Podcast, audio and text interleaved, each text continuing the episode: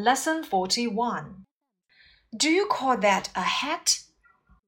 Do you call that a hat? I said to my wife. You needn't be so rude about it. My wife answered as she looked at herself in the mirror.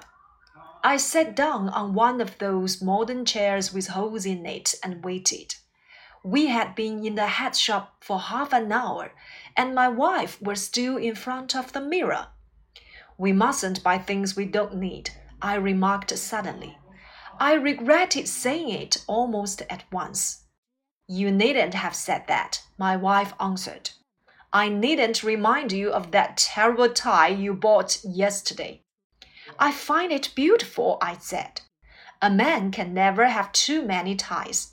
And a woman can't have too many hats, she answered.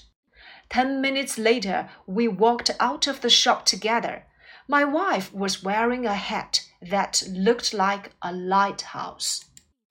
New words and expressions rude, rude, mirror, mirror, hole, hole, remark, remark, remind, remind, lighthouse, lighthouse. Do you call that a hat? I said to my wife. 你管这个叫帽子？我对我的妻子说。 Do you call that 加上冠词和名词，这个结构呢可以表达一种轻蔑的含义。Do you call that a dog？你就管这个叫小狗。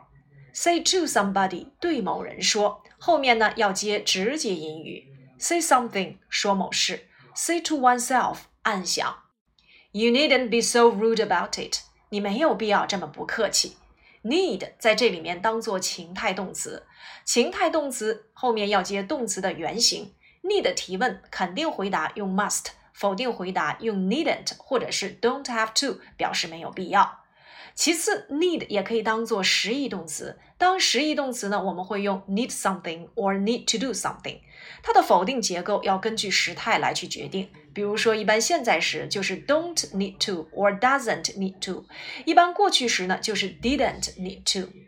Rude，粗鲁的，be rude to somebody，对某人很粗鲁 ；be rude about something，对某事很粗鲁。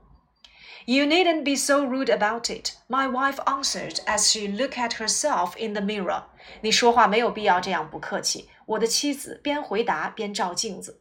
As 在这里面要翻译成一边一边。Look oneself in the mirror，照镜子。Mirror 也可以用于 a mirror of，例如 Mark Twain's novel is a mirror of his time。马克吐温的小说是他那个时代的真实写照。 I sat down on one of those modern chairs with holes in it and waited. 我坐在一个新式的满是网眼的椅子上等待着。Sit down equals to seated oneself. Those 在这里面表示看不惯、不满的意味。We had been in the hat shop for half an hour, and my wife was still in front of the mirror. 我们就在这个帽子店里面待了半个小时，而我的妻子仍站在镜子前。 在某地待了多长时间？Have been in，still 表示仍然。我们还学过 even，甚至，yet，还，however，然而。In front of 要注意，指的是在事物外部的前面；in the front of 指的是在事物内部的前面。We mustn't buy things which we don't need。我们不应该买我们不需要的东西。这是一个定语从句，先行词 things，省略了关系代词 which。这里的情态动词 must 表示必须、不得不，它的否定形式呢就是 mustn't，不能、不准。must 还可以用于表示推测，表示对现在和将来的推测，我们可以使用 must do；表示对正在发生的事情的推测，可以使用 must be doing；表示对过去事实的推测，must have done；而对过去正在发生事情的推测，我们可以使用 must have been doing。Must 的基本用法就是用于提问的时候，肯定回答用 must，否定回答要用 needn't，而 mustn't 表示明令禁止。We mustn't buy things we don't need, I remarked suddenly. I regretted saying it almost at once. 我们没有必要买我们不需要的东西，我突然间说道，但我立刻意识到了，我很后悔说出了这句话。Remark 表示说、评论，比 say 要正式。Notice, observe 指的是注意到和观察到。Notice 是指无意中察觉到 observe 指有意的观察，比 notice 更加正式。I regretted saying it almost at once.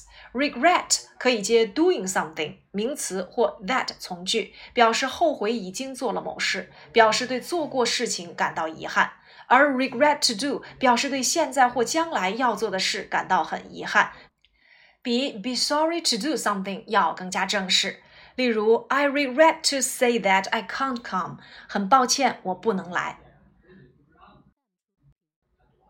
You needn't have said that, my wife answered. I needn't remind you of that terrible tie which you bought yesterday. 你没有必要这样说，我的妻子回答道。我也没有必要提醒你昨天买的那条糟糕的领带。 Needn't have done 表示原本不必做某事，但是做了。Needn't do 表示不必做某事。那么 need 主要有两种用法。作为实义动词表示需要，就是 need something or need to do something。当做情态动词呢，它后面要接动词原形。Needn't 是它的否定结构，表示不必或者是没必要。那么 need 当做实义动词呢，它和普通动词的变化是一模一样的。比如说，我需要一顶新帽子，I need a new hat。He needs a haircut。他需要理发。I don't need it，我不需要它。Do you need a car？你需要一辆小汽车吗？所以它和普通的实义动词都是有人称和数的变化的。那么 need 当做情态动词呢，就是和 can、may、must 用法一样，后面要接动词原形。那么我们也要注意，must 提问肯定回答用 must，否定回答要用 needn't。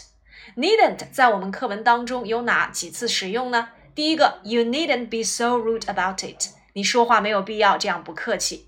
You needn't have said that。你没有必要这样说。We mustn't buy things we don't need。我们不应该买我们不需要的东西。I needn't remind you of that terrible tie you bought yesterday。我也不必提醒你昨天买的那条糟糕透顶的领带。以上呢就是 need 的基本用法，既可以当做情态动词，也可以当做实义动词。I needn't remind you of that terrible tie which you bought yesterday. Remind 提醒，提醒某人某事。Remind somebody of something， 提醒某人去做某件事情。Remind somebody to do something。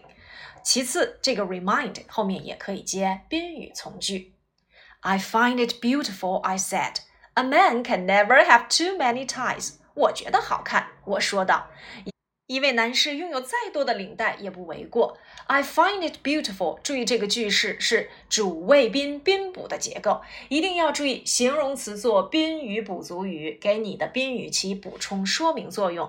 比如说像我们讲过的 keep the room warm、make me happy 都是类似的用法。A man can never have too many ties。Can never to 表示再怎么怎么样也不为过。它就等同于 cannot to。像我们下一句话当中提到的，And a woman can't have too many hats. She answered. 妻子是如何回答的呢？那就是说，当一位女士拥有再多的帽子也不为过。所以 can never to equals to cannot to，表示再怎么怎么样也不为过。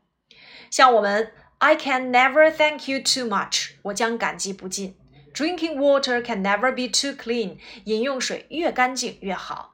A wife can never complain too much. 妻子再怎么啰嗦也不为过，都是相同的用法。Ten minutes later, we walked out of the shop together. My wife was wearing a hat that looked like a lighthouse. 十分钟之后，我们两个人一起走出了商店。我的妻子戴着一顶看起来像灯塔一样的帽子。 We walked out of the shop together。这个句子呢，我们可以替换成 We both walked out of the shop，表示两者都。那么 look like 表示看起来像 lighthouse 灯塔。My wife was wearing a hat which or that looked like a lighthouse。这里又是一个定语从句，先行词 a hat。